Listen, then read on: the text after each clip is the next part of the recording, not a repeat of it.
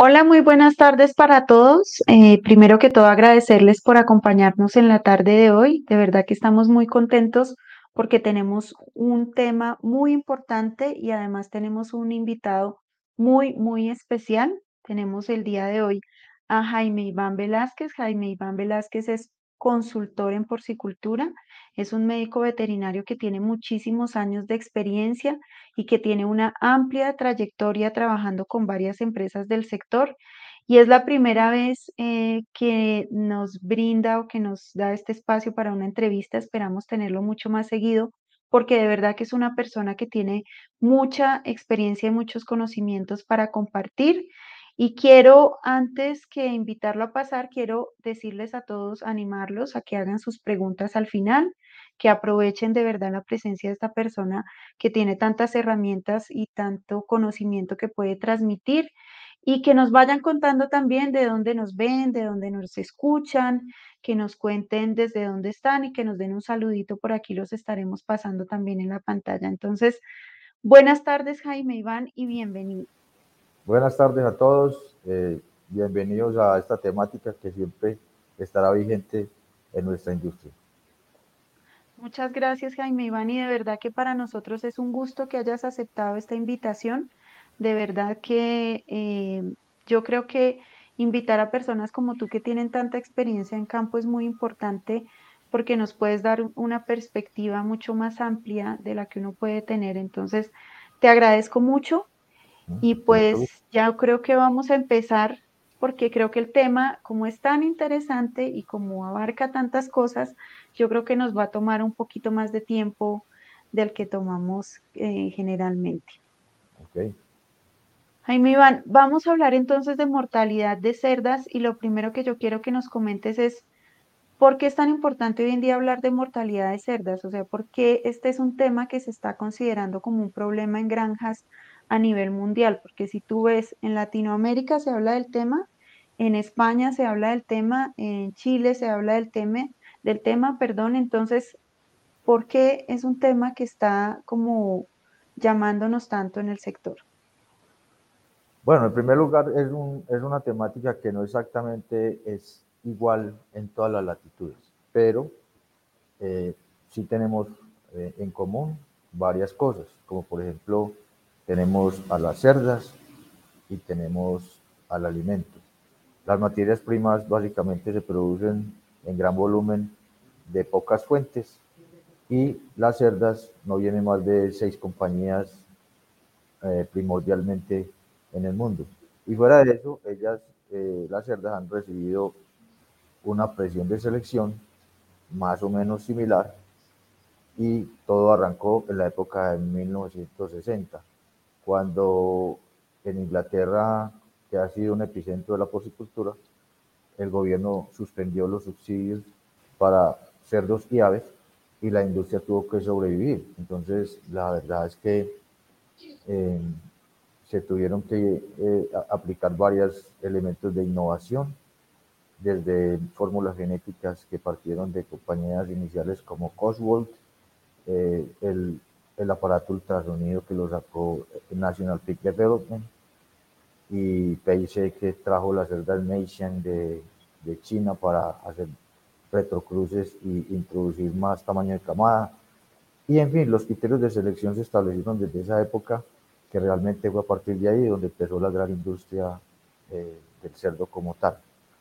Eh, industria pues de, de, de, escala industrial. Entonces aparecieron empresas como Peninsular Pigs, eh, eh, Pig Improvement Company, eh, Master Breeders, eh, Nusian más tarde, en fin, todas estas empresas se fueron trasladando a diferentes países y, luego fueron saliendo otras compañías. Y la más, la más joven tendrá 20 o 30 años, así que todas compartieron más o menos unos mismos criterios de selección y todo está orientado ahora a aumentar el volumen de cerdos y aumentar la talla de los animales. Entonces, todo esto fue una convergencia desde la parte de construcciones eh, civiles, desde la nutrición, la genética, el manejo de personal, en fin, todos los elementos que, componen esta industria. Y llegamos a un punto de convergencia donde los animales es, se, lo, se logró básicamente el objetivo básico que, que se vislumbró. Y a partir de ahí, como viene la convergencia, la convergencia, y esta sigue la misma dirección y este también, entonces empieza la divergencia. Entonces, cuando hay divergencia, la divergencia se expresa es en mortalidad, porque ya la hembra está llegando a un límite donde su biología no encuentra la satisfacción de las necesidades eh, en, en lo que se le está proporcionando. Es por eso. Que te entiendo, Jaime Iván, es que la presión de selección tiene un papel ahí importante en ese aumento de la mortalidad. Claro, en este momento el tema, el tema de moda eh, son los prolapsos de órganos eh, pélvicos, POP, como le dicen ahora la descripción. Pero ese es el tema. Pero digamos, eh, la mortalidad ha venido incrementando lentamente a través de los años al punto de no ser notoria, porque es como cuando ponen una rana en un, en un recipiente con 22 grados con agua, que ella está cómoda y la van subiendo poco a poco y cuando ya llega a 65, 70 grados, pues ya se cocinó. Eso mismo pasa con, con el tema de la mortalidad, que es imperceptible, pero que ha sido creciente a través de los años. Como los prolapsos son tan eh, grotescos para la vista, el, el, sentimiento de las personas que comparte con las cerdas y, y, para lo que la imagen de bienestar animal y la economía. Entonces pasar de 15 a 21%, como pasan algunas compañías americanas, eso es una catástrofe. Entonces por eso se trae el tema ya de manera abrupta porque es alarmante. Claro, es alarmante. Esos porcentajes de los cuales están hablando pues son, son alarmantes. Pero, ¿por qué? Bueno, obviamente tiene que ver con el tema de que está subiendo mucho y, y, y, y, pues una cerda, especialmente si se muere muy joven, pues ni siquiera se ha amortizado, por decirlo de alguna manera. Pero, ¿por qué este aumento en la mortalidad causa pérdidas económicas tan grandes? O sea, ¿por qué es una alerta no solo desde el punto de vista de manejo y productivo, sino también desde el punto de vista económico? Bueno, porque es que de todas maneras eh, la mortalidad se supone que debe ser predecible. Y cuando es impredecible, cuando es súbita, cuando hay un, aumento inusitado de este factor mortalidad, pues realmente lo que se causa es un, una disrupción del negocio y como tal eh, se van a afectar el volumen de producción, que es elemental para cumplir los presupuestos y la, estructura de finanzas. Y actualmente se le asigna un valor que está entre 400 y 600 dólares, dependiendo de donde, de donde esté el, eh, ubicada una producción, porque si el país no produce granos, pues va a ser más costoso, y si produce, pues va a ser un poco más módico. De todas maneras, son cifras ya muy grandes para, gran, para granjas que todos los días crecen más en tamaño. Ya es, no es tan raro ver granjas de 10.000 cerdas y, y, y, ya promedio son 2.000 en muchas partes. Entonces, eh, todo esto va a, va a trastornar no solamente los presupuestos de crecimiento y amortización de deudas, sino también que va, va, va a generar caos en, el, en la logística en, las, en, en, en, los gastos de energía de, los, de las casas de los miles de toneladas que tienen que acumularse para ser enviados eh, transcontinentalmente, en los, en los fletes ya pactados con, con, la, con las empresas marítimas, eh, en fin, con una cantidad de cosas que a, a trastornan a la industria completamente, así sea que haya variado en un solo punto. Además, eh, cuando una cerda se se muere, pues prácticamente es lo mismo que se muera o que se descarte, porque hay descartes obligados que básicamente son mortalidades y eso ha sido uno de, las problemas, de los problemas que ha habido en la clasificación de la mortalidad.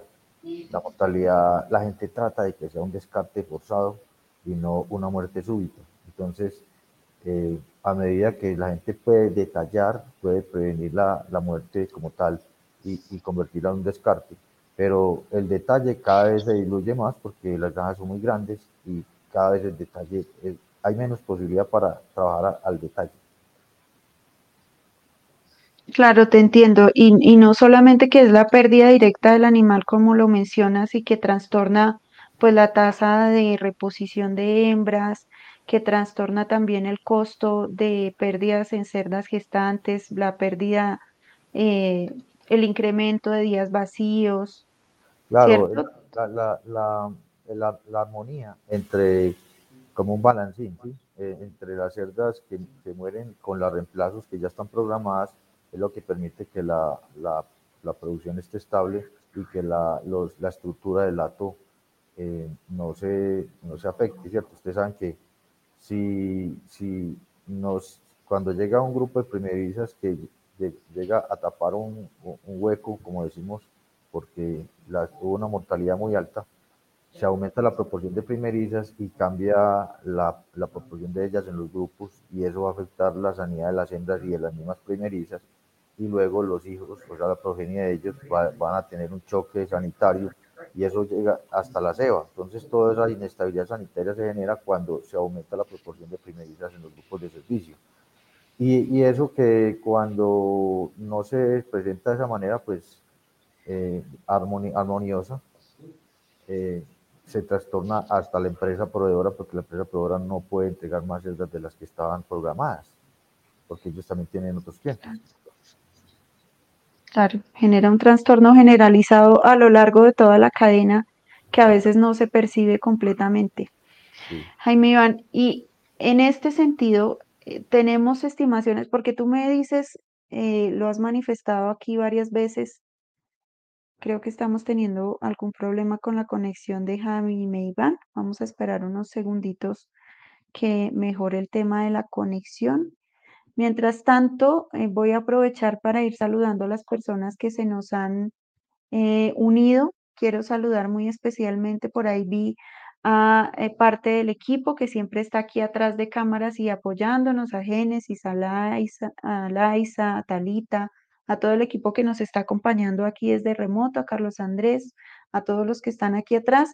Y aprovecho a Alex, que también está ahí, aprovecho también para saludar a Jonathan Morales, que nos está acompañando, a Blas, que siempre está desde México y ahora está transmitiendo desde Copenhague, a Augusto Molina, a Esteban, a Angélica Pinzón, a Rodrigo Duque, que es un ex compañero. Te nos fuiste por un minuto, pero yo aproveché sí. para ir dando saludos, así que no te preocupes. Claro. Gracias. A Fabio Andrés, a Edison, a Gerardo, muchísimas gracias por, por los saludos y por estarnos acompañando en la tarde de hoy. Saludos a Lucas, a Granja Rodríguez, que es también uno de los grandes fans de 333 y que también es alguien muy querido aquí por 333. Y continuamos ya, ya que pudimos aquí solucionar los temas técnicos. Jaime Iván, yo estaba preguntándote, porque es que tú has hablado mucho el tema de que es como muy, eh, son muertes súbitas, son muertes no consideradas, ¿cierto? Eh, sí. Son muertes que se salen de los parámetros normales que uno esperaría, pero sí. tenemos ya alguna información disponible que nos diga como hacia dónde va ese porcentaje de muertes y si hay estimaciones sobre el porcentaje de muertes que se da en cada etapa de la cerda, es decir, cuántas se dan en gestación, cuántas se dan eh, en el periparto, cuántas se dan en el posparto. ¿Tenemos ya algo de información respecto a esto? Sí, hay, hay trabajos de investigación. Es muy fácil no coger una base de datos como, por ejemplo, eh, el PicCham, el PicNose, el, el PicWin, el Albines. Los programas que disponemos en la industria hoy eh, tienen una información muy al día y cada empresa puede consultar lo que tiene. Pero eso es para saber qué está pasando, pero de ahí a corregir, yo creo que vamos a durar un tiempo eh, tratando de corregir este tipo de problemas. La, industria más, más, digo yo, más precisa en el control de estas variables es la industria danesa que por tradición han sido los dominadores en el mundo en la cantidad de carne exportada. Ahorita han perdido ese auge porque ya, ya la tecnología se ha difundido bastante, pero ellos que de donde viene, por ejemplo, el Landras, ellos han tenido una empresa o una cultura y una industria muy fuerte que ha sido de la corona de Dinamarca y que apenas la vinieron a compartir hace como 15 o 20 años que compartieron la genética porque era cerrada. Entonces ellos tenían todo el mercado asiático y ellos tienen un instituto de investigación que están muy al hilo con investigación aplicada tratando de resolver cada variable que se sale del control de manejo. Entonces, en este momento, como toda la industria confluyó en unas variables para mejorar la cerda y llegamos a ese punto y no se, está, no se están satisfaciendo las necesidades de la cerda, ella se expresa con mortalidad. Entonces, tendríamos que coger una por una para poder eh, dilucidar cómo se hace. Entonces, por ahora, lo que se ha dicho, o se ha entendido desde el pasado, hay unas, hay unas causas de mortalidad que más o menos son reconocidas como, digamos, conceptualmente en consenso a través del tiempo. Por ejemplo, la, doctora Bárbara Stroh, una señora que fue o ha sido profesora de la Universidad de Michigan, eh, trabajó más o menos en la época del 80 haciendo trabajos de mortalidad en cerdas y publicó varios trabajos, entre ellos un capítulo de Clínica Veterinaria de Norteamérica 1992, donde ella eh, estudió diferentes, eh, hizo un metaanálisis y encontró que, por ejemplo, en, en Francia, Reino Unido, la, principal causa de mortalidad es la cistitis pielonefritis. También eh, en Inglaterra otra causa importante era la torsión eh, de órganos, básicamente hígado y vaso, y distorias de parto, otra causa, y también tenían la falla cardíaca, que era más común en el pasado que hoy. Eh, se reportaba en Yugoslavia y el único país que reportaba en gran volumen las, las prolapsos uterinos era Taiwán en el 85 y Dinamarca en esa época estaba estaban ellos dedicados a los problemas de, del sistema locomotor. Entonces, esas son más o menos las causas y que por etapa ya se enfocaron más tarde, digamos, investigadores como el doctor Ben Almond de la Universidad de North Carolina State University, que él prácticamente se volvió el, el de las cerdas. Y anotaba que, que había, en el 2007 reportaba 25% de causalidad de, de cistitis pielonefritis y, y problemas gastrointestinales un 25%. Entonces, esas son como las causas más comunes. Lo mismo reporta Brasil en esas, en esas eh, causas. Y cuando se van por, por estadio de producción, se, se nota que más o menos son equivalentes la cantidad de cerdas que mueren en gestación como en lactancia. Hay unos que les gusta mencionar en el periparto, que incluye el periodo previo y posparto. Y ahora se explica más porque pues, la cerda tiene dos factores muy grandes que la afectan, que es el volumen de alimento consumido, termina en el intestino grueso en gran volumen en fermentación. Y fuera de eso tiene unas camadas demasiado grandes para parir, entonces dos volúmenes haciendo presión. Eh, y eso es lo que trae el tema de moda, que es el, el prolapso eh, uterino. Entonces, eh, casi que se dice que entre el, el, preparto y el posparto, la mortalidad podría llegar a ser la mitad de, de, lo que ocurre en el resto del año en el, pues, de, de, las etapas. Y fuera de eso, eh, si se mira por, por estaciones, por ejemplo, eh, este, esta mortalidad es más marcada es en el verano, donde las cerdas son, son, menos tolerantes a la humedad relativa y a la alta temperatura. Entonces, eh, básicamente, hay ciertos factores de riesgo asociados a, a, esas, a esas etapas de producción básicas eh, la, la, lactancia y la gestación, teniendo en cuenta que en gestación está la mayoría, la mayoría de las cerdas y casi que una cuarta parte están en lactancia, pero las porcentajes de mortalidad son no, muy lejanos. Claro, y mira que eh, yo estaba hablando hace poco, hace unos días contados, con el doctor Alberto Estefano, por ejemplo, de México, y él me decía que la mortalidad de cerdas causada por POP era realmente un problema de preocupación a nivel de las granjas casi que a, nivel nacional, o sea, que es un problema que se está presentando mucho, así como las cojeras, que también concuerda mucho con lo que tú nos estás contando. Y eh, también alguien me comentó en Perú que tenían problemas de pérdida de cerdas, como tú bien dices, en el periparto, y que incluso podía estar por encima del 20% de la mortalidad total. Entonces, imagínate una granja que tiene un 20% de, de, mortalidad, eh, del total de la mortalidad son en el periparto. Imagínate todo lo que está perdiendo en términos económicos, porque está perdiendo una cerda y una camada que ya estaba por nacer. Entonces, realmente Sí. tiene un efecto ahí directo, más todos los indirectos que tú nos hiciste notar y nos mencionaste incluso a lo largo de la cadena, que es muy importante y que le pega muy duro al productor. Entonces, yo creo que realmente estamos ante un problema eh, que, como tú lo bien dices, como se vino dando como tan paulatino, como que ya explotó sí, por y ejemplo, ahora la sí estamos doctora, mirando. la doctora Sylvie, Sylvie Diller, o Sylvie, no sé si en francés se dice así porque ella es de Quebec, ella reportaba en el 91, por ejemplo, que la mortalidad en el periparto en, en Canadá estaba alrededor del 42%. Entonces, mire que eso- esos problemas ya vienen desde atrás.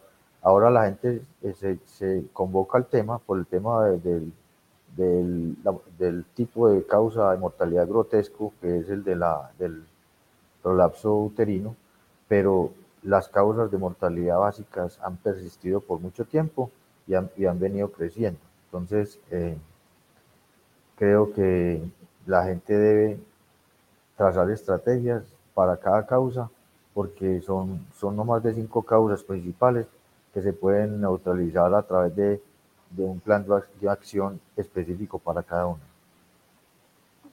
Ay, mi Ivani, y hemos hablado mucho de que es anormal y de que se sale de los parámetros, pero ¿cuáles serían entonces esos parámetros que uno podría considerar como normales o cuáles serían como esos límites de intervención donde ya debería saltarme las alarmas en cuanto a esa mortalidad y en qué etapa se da?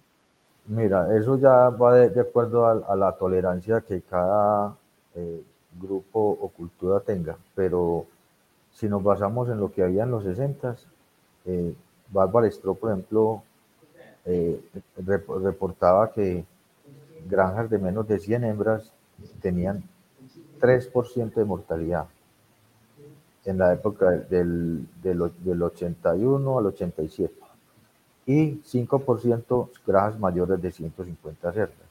Y ahorita para nosotros nos parece muy normal 14%. Entonces, yo creo que eh, el nivel de sensibilidad al problema se ha, ha- bajado, hacia, no, se ha bajado la sensibilidad, ya no nos parece mucho y es por eso que la gente debe preocuparse en que si la tendencia va hacia arriba, pues nosotros tenemos que buscar es ir hacia abajo, buscar siquiera un 8% o un, sie- un 7%.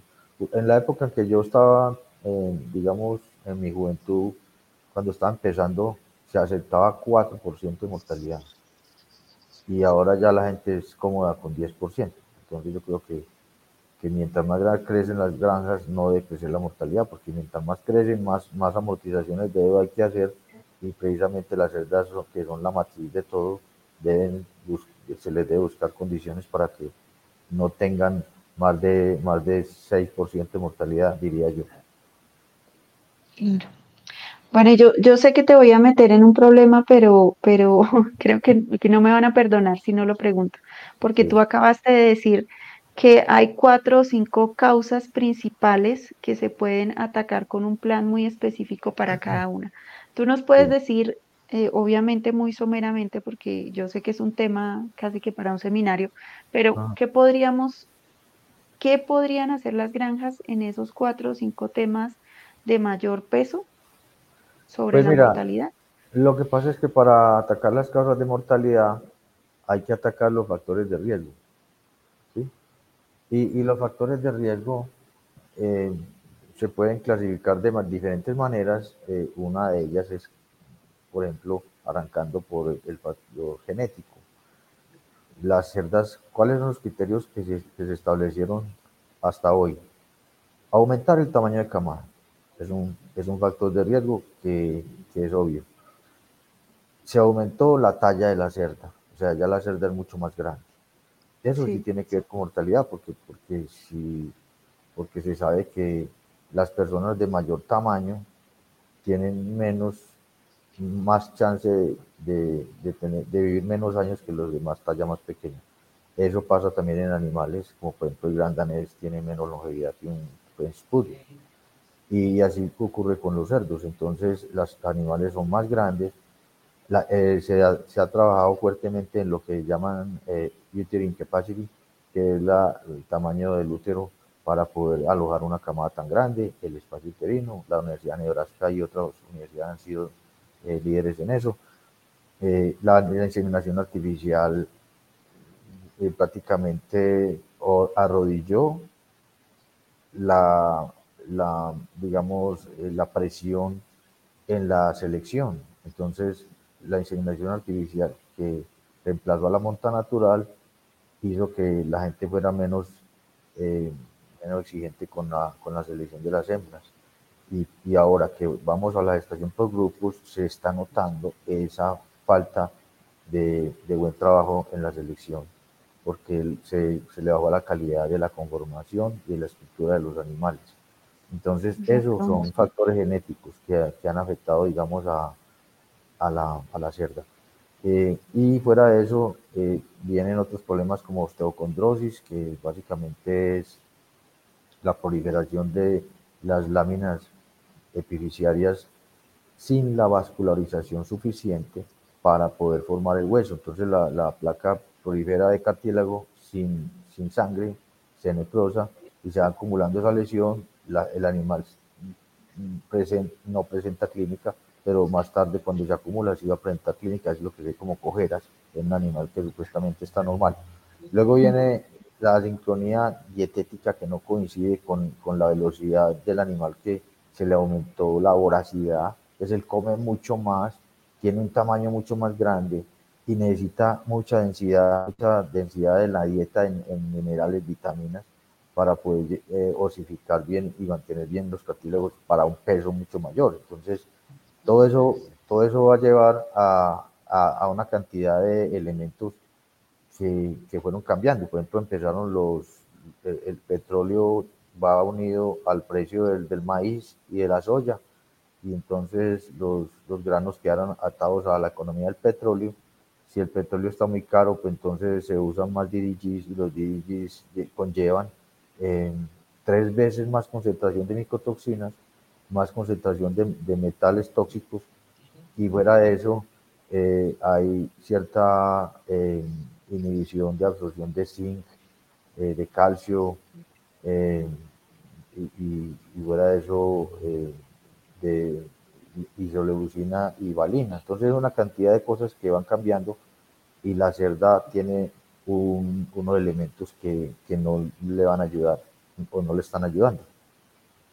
Entonces, en ese orden de ideas, eh, en, el tema de, de los DJs que son tan populares hoy que pueden llegar al 30% inclusive en las dietas, también se concentra un, un, un factor que, que, hace sincronía con virus, como por ejemplo la fumonicina, que causa neumonía intersticial y que se asocia, por ejemplo, con los virus de PCB2, con el PERS, con influenza, y todos caminan hacia el mismo lado, neumonía intersticial. Entonces eso es, eso es algo que, que, afecta a la salud, es un factor de riesgo que, que se puede trabajar.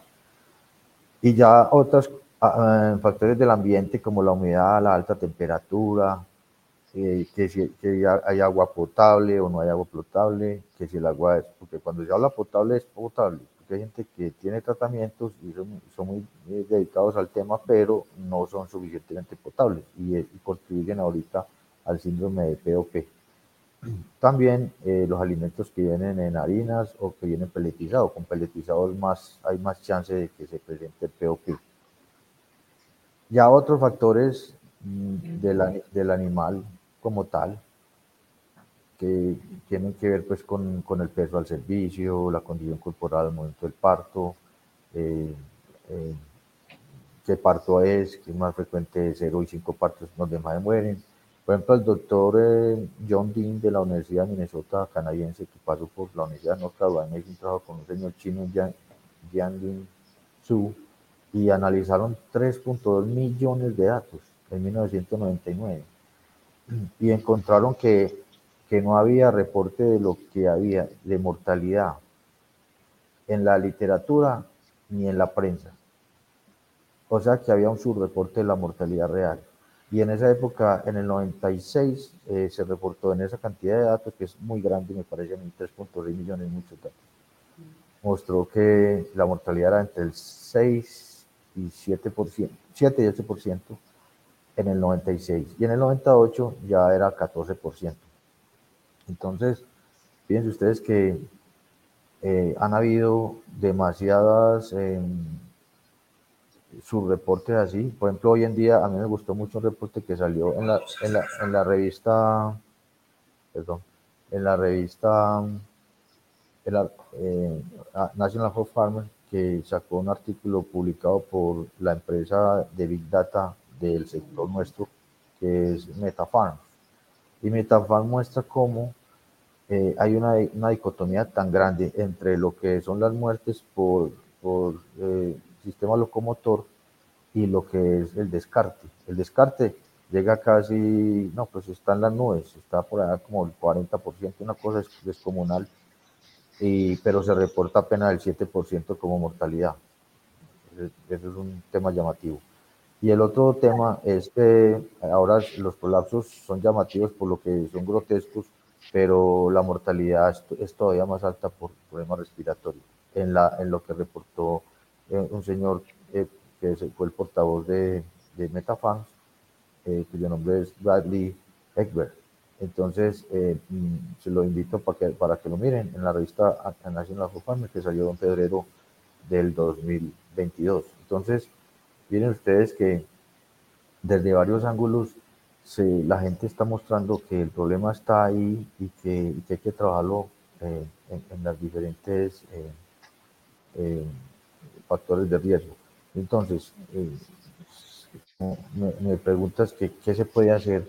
Entonces, bloqueando, bloqueando cada uno de esos factores, que son por lo menos unos 10, sí puedo decir de entrada algo que, no, que, que incomoda a la industria, pero que yo creo que tengo razón. Primero, que si tenemos un animal de largo plazo, que son las cerdas reproductoras, no veo por qué no se les pueda dar una dieta estándar de maíz y soya para no inventar nada, porque son dietas, son ingredientes macro más bien controlados que un DDG. Los DDG son muy sofisticados, tienen plantas muy sofisticadas, sistemas de control muy buenos. Hoy en día en los últimos 20, 20, 15 años que han evolucionado, pero no dan la garantía suficiente para un animal que va a ser la matriz de toda una población. Entonces yo creo que se puede establecer políticas de, de no DDGs en los animales de, multiplicadores y genéticas, porque eso da un animal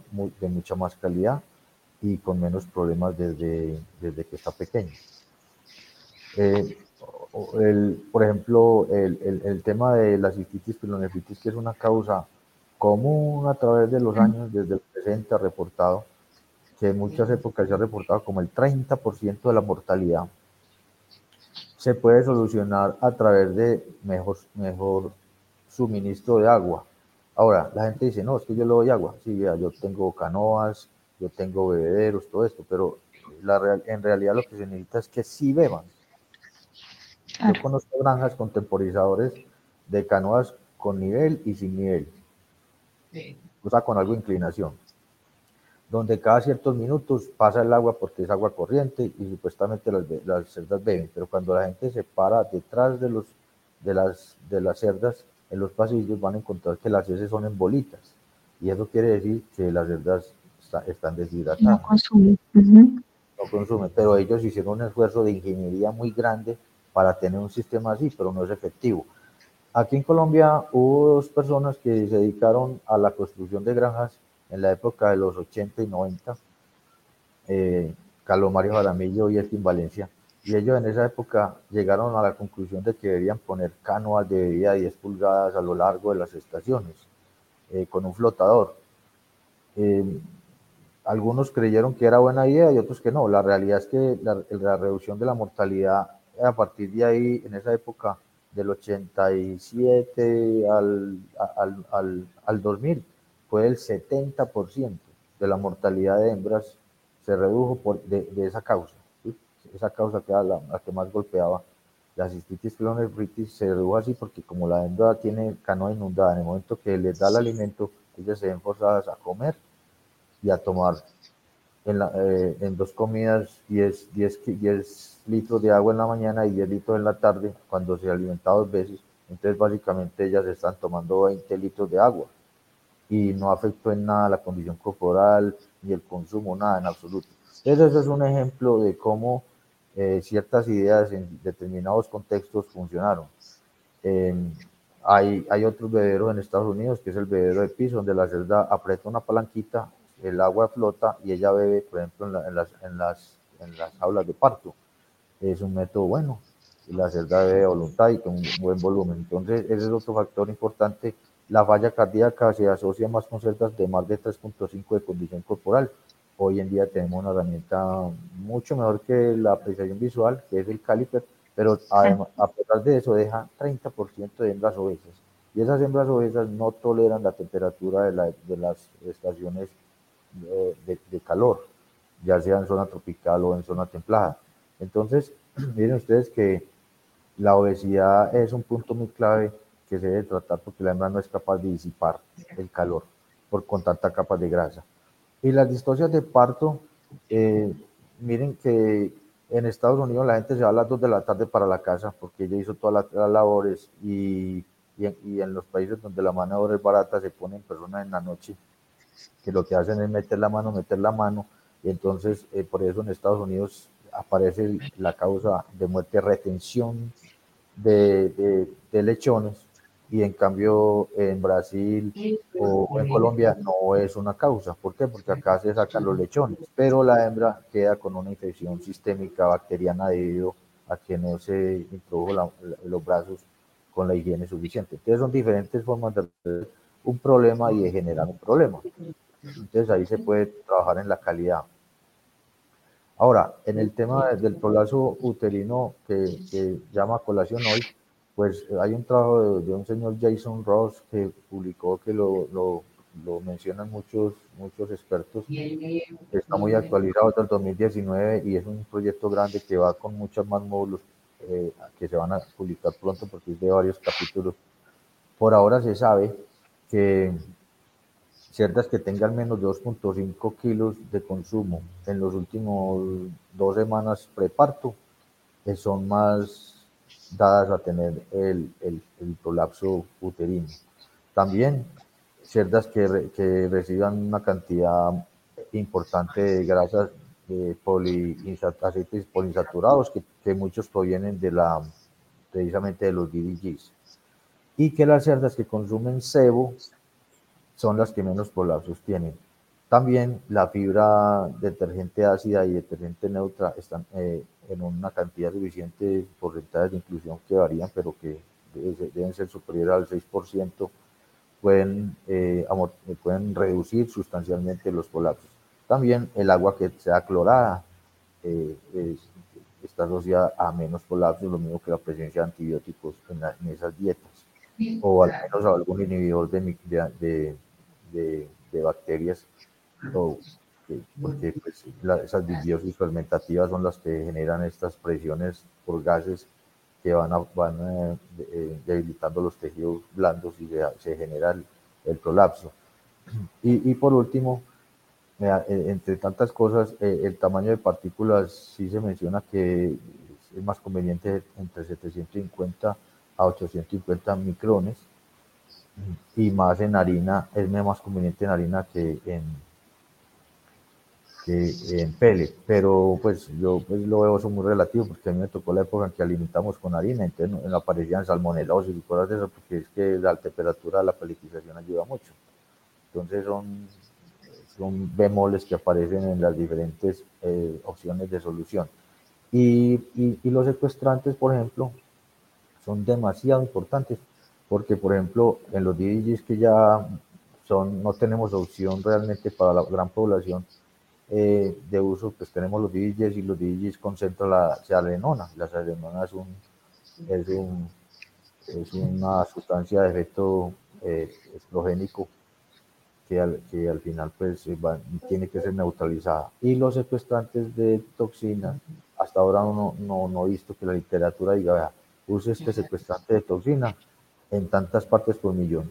Y este le va a neutralizar tantas partes por millón de seralenona eh, en hígado, o en riñón, o en vaso, o de aflatoxina. En fin, no, no existe esa, ese tipo de, de solución, sino que se hace un examen del alimento y se dice, sí, sí, tengo tantos miligramos o partes por millón del secuestrante y de la toxina, pero no tengo la certeza de que sí me va a bloquear eh, la absorción de esa toxina a los diferentes órganos. Entonces, esa parte todavía falta en los secuestrantes.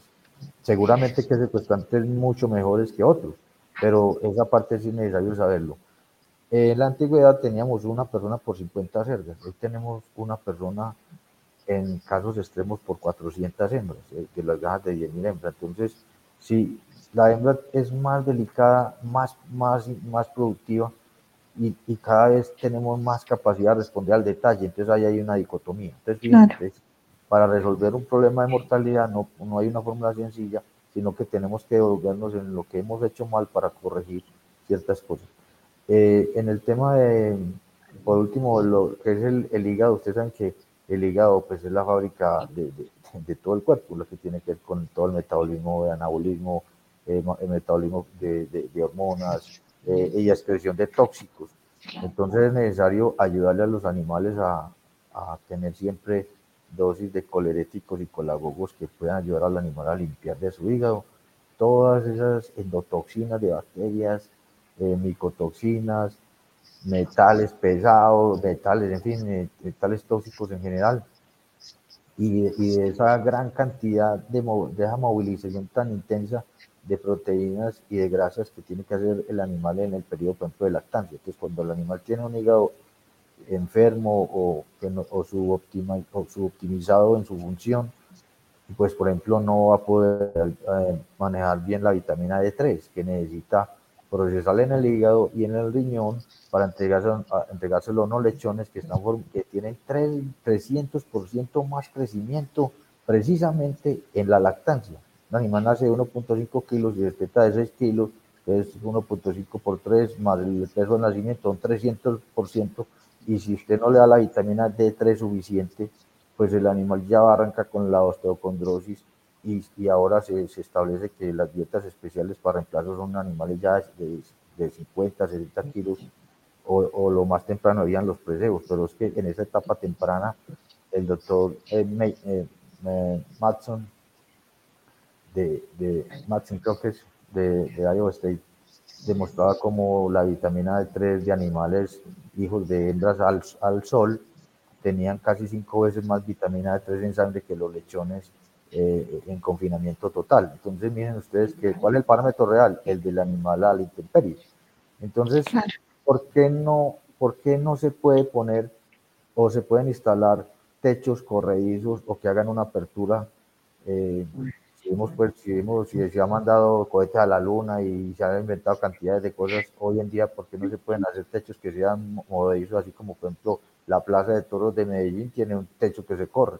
y queda al, aire libre y luego se cierra si está lloviendo. Entonces yo pienso que las granjas deberían dar la posibilidad de dar 3, 10, 10 minuticos o, a los cerdos para que sinteticen, conviertan la vitamina D2 en D3 con la luz solar y tendrían mejor salud musculoesquelética.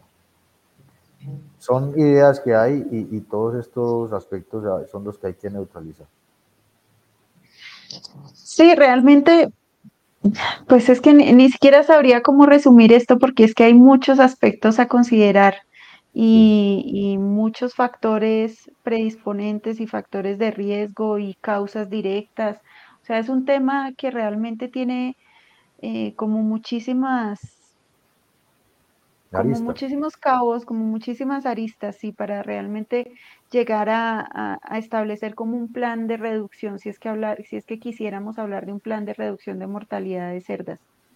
Yo creo que habría que hacer como una evaluación de, las causas en cada granja, como siempre, cada granja es un mundo, como hacer una evaluación individual Y, pero una cosa que, que quisiera resaltar y que mencionaste y que también estoy muy de acuerdo es que cada vez tenemos menores oportunidades para hacer un cuidado individualizado de las cerdas.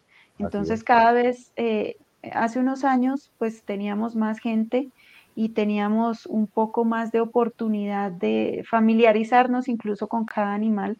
Hoy en día, como cada vez las granjas son más grandes, pues esto es mucho más difícil y yo creo que gran parte del trabajo proviene de darnos cuenta a tiempo que viene algo mal con una cerda. Muchas veces cuando las cerdas son detectadas, el nivel de deterioro es tal que pues ya es muy difícil tratarlas y por eso realmente se, como que la, el desencadenante o en lo que termina el tema es en mortalidad. Yo creo que nos faltaría demasiado tiempo de verdad para hablar de esto. Es muy amplio, es un tema que requiere eh, mucha evaluación y mucho contexto porque también es diferente, yo creo que no solo en cada granja, sino en cada región, aunque hay muchos puntos de encuentro, como te comentaba con el tema de México. El doctor Estefano comentaba también la preocupación por ese tema y por otros temas que incluso a mí me sonaban un poco extraños porque antes no se veían mucho y él estaba hablando mucho de la necrosis de la punta de las orejas como un, pre, un problema grave que estaba aquejando varias granjas. Eso es por toxinas del, del ergot. Exacto. Y hace un tiempo eso no... Pues en Colombia nosotros sí lo vivimos eh, fuerte hace unos pocos años porque como estamos enseñados al maíz americano, el maíz americano no se caracteriza por ese tipo de toxinas y la soya tampoco. Pero como recurrimos a materias primas que vienen del sur del continente, se empezaron a presentar este tipo de, de problemas donde se, a los cerdos literalmente se les cae la cola. O sea, más o menos a un centímetro del, de la raíz de la cola empieza un pequeño un enrojecimiento circular. Y ese enrojecimiento se convierte en, un, en, una, en una línea negrita y luego a los 3, 4, 5 días se cae la cola. Y eso se puede neutralizar con algunos secuestrantes que tienen la capacidad de neutralizar esa toxina. Eh, pero como te digo, de, acuerdo a la latitud de donde venga las materias primas, se, da el perfil de micotoxinas y ya los, los nutricionistas de, plantas muy grandes tienen, eh, digamos, experiencia y están muy ubicados en cómo, cómo trabajar eso.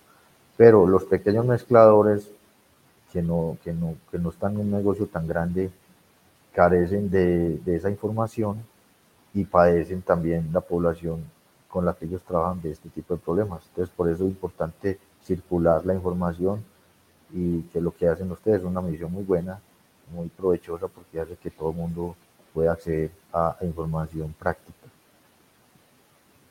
Así es, Jaime Iván. Pues bueno, yo creo que ya llevamos 49 minutos. Eh, está muy entretenido el tema, pero tenemos incluso ahorita otra entrevista también muy interesante. Entonces, vamos a animarlos a que nos dejen sus preguntas. Si tienen alguna, es momento de aprovechar. Si no, mientras tanto, voy saludando a otras personas que llegaron a lo largo de la charla. Saludos a Roberta, saludos a Oscar Huerta, a Diego Leiva, a Carlos Enrique Rendón, que te está enviando un saludo muy especial a ti, Jaime Iván, específicamente, y pues a todas las personas que todavía están aquí eh, detrás eh, atendiendo a esta charla. Quiero invitarlos porque ahorita, en una hora, un poquito más de una hora, vamos a hablar sobre los 10 avances científicos más relevantes que dejó la Allen de Lima Swine Conference 2022 con el doctor Edgar Díaz. Entonces también para que nos acompañen porque quisimos aprovechar a que alguien eh, pues que tiene también bastante trayectoria, que es un líder de opinión, también nos cuente un poquito sobre lo que se vio en la Allen de Liman. Doctor Jaime Iván, de verdad que le agradezco muchísimo, le agradezco por tomarse el tiempo y por atender a nuestra invitación. Y estoy viendo aquí un poquito una pregunta. Nos pregunta Oscar Huerta, Doctor, ¿qué tanto considera que erisipela afecte la mortalidad en cerdas? O sea, ¿es una de las causas? Eh, sí, la mortalidad en cerdas es eh, como la mortalidad en cerdas, la, la ruciopathy causa en las cerdas una enfermedad similar al lupus eritematoso de los humanos. Y después de que tiene la forma aguda, deja secuelas, de, más que todo como una especie de reacción autoinmune en articulaciones. Entonces, si no hay un control de ella, se presentan, hace parte del síndrome del, del sistema locomotor, de las cojeras. Entonces, las, las bacterinas que hay hoy en día permiten ese control. Lo importante es que la vacuna que usted esté usando, si usted no confía en ella, le tome serología al momento de, aplicar una dosis y a los 21 días la repite. Si el título le sube, quiere decir que esa vacuna ya le, le está confiriendo una buena inmunidad a los animales. Mientras esa bacterina se aplique cada cuatro meses de manera regular, los animales van a estar protegidos contra la erysipelosis buciopatis que puede durar hasta 60 años en el, piso, en, un suelo, una tierra normal o en un piso. Es una, bacteria bastante persistente en el ambiente. Eso precisamente le iba a preguntar, eh, o te iba a preguntar, Jaime Iván, porque es que eh, pues pensé inmediatamente que si cuando hablamos de mortalidad de cerdas por erisipela estamos hablando de un fallo vacunal realmente. Sí, la erisipela puede ser una enfermedad terrible, eso afecta, es, sistémica, eso afecta el hígado, el vaso, es, impresionante todo lo que hace. Inclusive ese tema me apasionó, mucho en el pasado porque eh, con los compañeros tenía algo donde yo trabajé, ahí damos por primera vez la erisipela en Colombia y, yo tuve la iniciativa de hacer la primera bacterina aquí en este país una bacterina hecha en un, en un laboratorio pues, limitado de microbiología en una empresa privada y a partir de ahí se produjo durante 20 años esa, esa bacterina. Y con, con, la entrega de la de bacteria caracterizada en, en, en, agar gelatina, que da una forma de cepillo, el gobierno aceptó que tenía que importar la vacuna. Entonces a nosotros nos tocó ver la enfermedad clínica a gran escala, y no, no nos permitían importar vacuna. Y con, con, la bacterina que hicimos, pues nos, nos solventamos mientras llegaron las comerciales. Entonces, eh, la, la en este momento, como tú dices, si, si ocurre más que todo por no vacunar, vacuna de costo fijo. Claro, sí, es cierto. Bueno, por el momento no tenemos más preguntas. Yo creo que ya vamos finalizando. Eh, de nuevo mi agradecimiento, mi agradecimiento a todas las personas que nos estuvieron acompañando. Esto va a quedar después en podcast por si lo quieren repetir porque de verdad tiene mucha información muy valiosa. Y Jaime Iván, que acabes de pasar una feliz tarde y gracias de nuevo. Gracias por aceptar esta invitación y espero que no sea la última. Bueno, muchas gracias a los a, ustedes, a la empresa, por invitarme y, ánimo, ánimo a todos los, a los asistentes que vean este programa en cualquier momento y que ojalá les siga en su día, en su día a día de, de trabajo. Gracias. Bueno, hasta luego. Muchas gracias. Hasta luego. Estén bien.